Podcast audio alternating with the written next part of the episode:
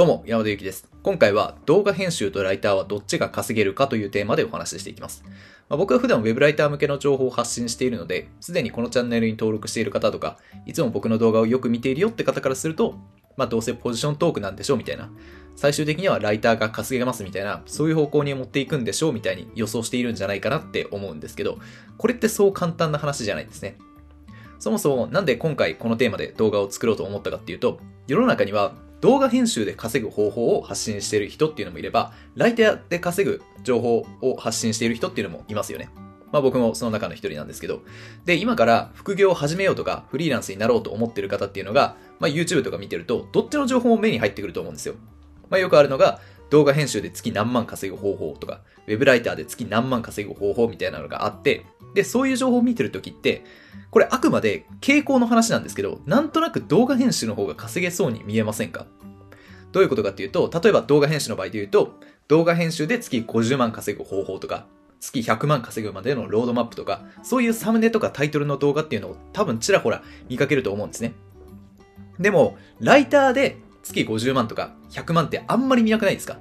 まあ、実際僕もこれまで月10万稼ぐ方法とか20万稼ぐコツみたいなそういうどあの情報っていうのは出してるんですけど、さすがに50万とか100万って内容では出してないです。で、これから副業を始めようというか、何か仕事、個人でできる仕事を探そう、ビジネスを探そうっていうふうに思っている人が、YouTube で今言ったみたいなサムネを見ていると、やっぱり稼げるのは動画編集なんじゃないかと。それと比べて Web ライターの方はそれほど稼げないんじゃないかなっていうふうに見えると思うんですね。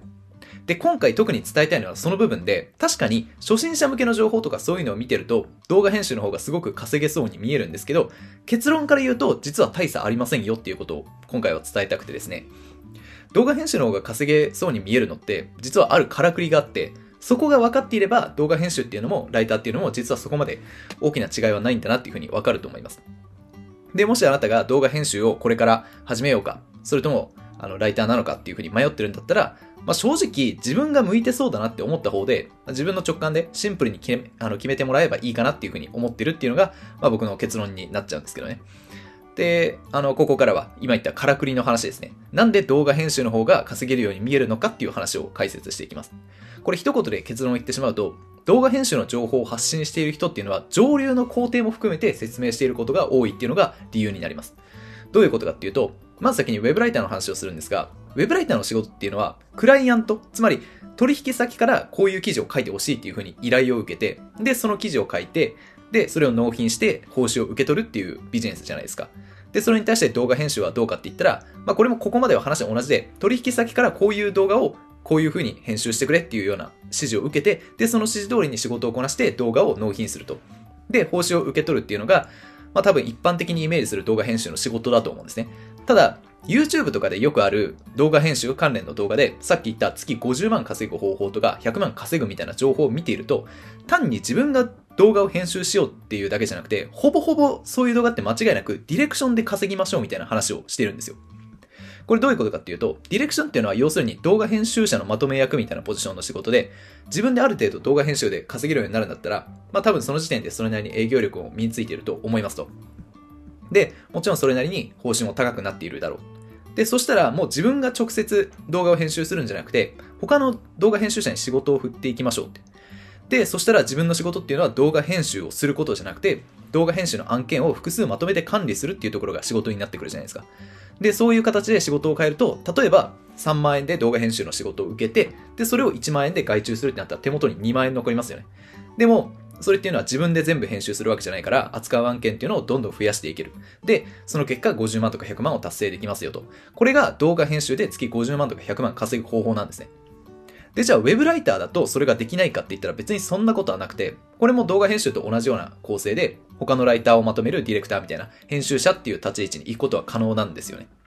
で、そこまで行けば、あの月30万とかじゃなくて、動画編集と同じように50万とか100万って稼ぐことは全然できるんです。じゃあ、なんでそういう情報が、まあ、ウェブライターの場合あんまりないかっていうと、ウェブライターの場合って、こうやって上流の工程の話をすると、職種名変わっちゃうんですよ。例えば今言ったみたいに、もともとウェブライターとして活動していましたと。で、その人が今はディレクションをやっています。編集業務を中心にやっていますってなったら、それもウェブライターじゃないんですよ。どっちかっていうと、編集者っていう肩書きになっちゃうんですね。まあ、一般的なイメージとして、ウェブライターとして稼ぐってなったら、やっぱり自分が記事を書いて稼いでるんだろうなっていうふうに想像するじゃないですか。でも私ウェブライターですって言ったら、あ、この人記事書いてるんだなって多分思うと思うんですよ、みんな。なので、ウェブライターとして月50万とか100万稼ぐ方法みたいな情報を、あの、例えば YouTube でサムネそういうのを設定して、で、その中で、あの、ディレクションとか編集をやっていきましょうっていう話をしちゃうと、それもウェブライターじゃないじゃんっていうことになっちゃうんですよ。で、特にウェブライターをやってる人っていうのは、仕事をする中で、自分が記事を書く中で、正確に情報を伝えましょうとか、嘘を言わないようにしましょうっていう習慣が仕事をこなす中でも体に染みついているというか、ある種職業病みたいになってるところがあって、だからウェブライターで月50万とか100万稼ぐ方法みたいな情報ってなかなか出てきにくいっていう事情があるんですね。で、これに対して動画編集はどうかっていうと、例えば、あの私は動画編集者ですっていう人がいたとして、それっていうのは自分が動画編集をしていますっていうような説明をしても、さっき言ったみたいに複数の動画編集者をまとめてディレクション業務をやっていますみたいな、そういう説明をしても、それを聞いた人っていうのは、あ、そうなんですねと。そういう仕事なんですねっていうふうに納得した上で、で、この人は動画編集者っていう仕事をしているんだって、ちゃんと理解しあのしてもらえると思うんですよ。なんかそこに違和感とかは多分感じない。まあ、正確に言うと、ディレクションを主にやってるんだったら、それは動画編集者じゃなくて、動画編集ディレクターじゃんっていうことになると思うんですけど、でもこのそもそも動画編集ディレクターっていう言葉がそもそもちょっと一般的な言葉じゃないじゃないですか。あの、職種名としてあんまり認知されていない言葉なんで、それを聞いた方もいまいちピンときにくい。だったらもう動画編集っていうカテゴリーで一緒に説明しちゃおうってことになりがちなんです。なのでまた結論言うんですけど、ディレクションとか編集とか他のワーカーをまとめるみたいな話は一旦抜きにして、あくまで自分がその仕事を受けて、で、その記事を書くなり、動画編集をするなりして、えー、成果物を納品するっていうスタイルで仕事をするんだったら、結局1ヶ月で稼げる金額って別に動画編集もライターも大差ないです。副業でやるんだったら大体5万とか10万前後とか、まあそのぐらいになると思うんですけど、で、専業でやるんだったら30万とか50万くらいっていうのが多分ボリュームゾーンだと思うんですけど、まあ実際そのぐらいのところかなというふうに思います。なので、もしあなたが今動画編集の方がいいのか、それともライターの方がいいのかっていうふうに悩んでるんだったら、とりあえずどっちも試しにやってみて、で、あとはもう直感で、まあ、シンプルにどっちの方がやりやすかったかなとか、向いてるなっていうのはちょっとやればわかると思うんですよ。なので、その時点で、まあ、うんと、やりたい方を選べばいいかなというふうに思います。まあ、無理にライターを進めるとかは僕はないですね。ただ、まあ一応、このチャンネルを見てる方っていうのはやっぱりライターの方に関心があると思いますんで、まあ、最後あのどうしてもポジショントークみたいになっちゃうんですけど、ライターを選ぶとあの動画編集よりこういうところがちょっといいよっていう話を一つだけしておこうかなっていうふうに思います。で、それは何かっていうと、ウェブライターは一人でも稼ぎやすいっていうことですね。さっきも言った通り、動画編集っていうキャリアで、その収入を50万とか100万に伸ばしていきたいってなったら、基本自分がディレクターになるしかないんですよ。えー、で、どっかからまとまった案件を受注して、で、その仕事っていうのを他の動画編集者に振っていくみたいな。で、これ話だけ聞いてると楽そうに聞こえると思うんですよ、多分。あの、まあそんな中抜きしてるだけじゃんみたいに思うかもしれないですけど、ディレクション業務って実はこれはこれで結構大変でして、なんでかっていうと、これはまあ僕だけじゃなくて、あの、多分他のフリーランス系の情報発信してる人みんな言ってるんで聞いたことあると思うんですけど、個人で稼ごうと思ってる人って結構だらしないことが多いんですよ。例えば、あの、よくあるのが納期ギリギリになってしまったりだとか、全然連絡が来ないとか、あとシンプルにその仕事の質が低いみたいなことがすごいよくある。そういう人をちゃんとまとめて進捗を管理するって、口で言うほど簡単じゃないんですよ。例えばその外注してる人に問題があったみたいな、期日までに納品できませんって急に言われたりとか、連絡なしでもうなんかいなくなっちゃいましたみたいなこともあるんですけど、そういうことになったら最悪そのいなくなった人の分ってその管理してる人の責任になっちゃうので、自分でカバーしなきゃいけないわけじゃないですか。だからその管理が結構大変っていうのと、仮にあともう、あの、すごく優秀な、できる人がいたとしますよね。じゃあそういう人を集めてチーム作ればいいじゃんって思うかもしれないんですけど、あの、これはこれでうまくいかなくて、なんでかっていうと、そういう人ってやっぱりどんどん上に上がっていくんで、やっぱりもっと稼ぎたいってなったら、じゃあ自分もディレクターやろうって発想になって、なもうここで動画編集するんじゃなくても、あの自分で、自分もあのあなたみたいにディレクターになりますっていう話になっちゃうんで、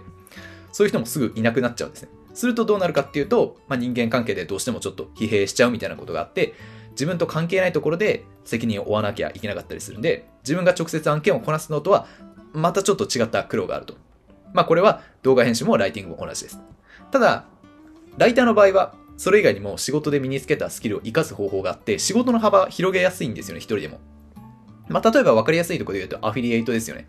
やっぱりウェブライターは記事を書くっていうところが仕事になってるんで、で、その仕事をこなす中で、クライアントのサイトを成長させようっていうところに協力しているわけなんで、じゃあ自分がアフィリエイトをやろうと、ブログで集客しようっていう風になった時、そういうすでにライターとしてのキャリアがある人っていうのは間違いなくこれまで何の経験もありませんよ。で、なんとなくブログ始めましたよっていう人より圧倒的に有利な立場から進めていくことができるんです。あと他にもアフィリエイトじゃなくてもすでになんか売れそうなものを持ってるとか自分で何か商品を作れますよっていうあの、例えば特殊な経験とかがあって、あの、他の人より何か得意なことがあって、それを教えられますよとか、そういう人だったら、その商品とかサービスを売るために、ライターで磨いた集客スキルだとか、販売スキルっていうのをそこで使うことができますよね。で、こういった形のビジネスっていうのは、あの、さっきのディレクションとは違って、誰かにあの依存するってことがないので、もう成果が出るか出ないかっていうのは全部自分次第で人間関係で疲変するってことはないはずです。なので、自分以外の他人がどう振る舞うかっていうそのリスクを抱えたくない。もう自分次第でやっていきたいとか、まあ、あの、言い方は正しいのかわかんないですけど、本当の意味で個人で稼げるようになりたいっていうことであれば、で、それで収入を上げていきたいってことであれば、やっぱり一番おすすめはライターかなっていうのが僕の意見ですね。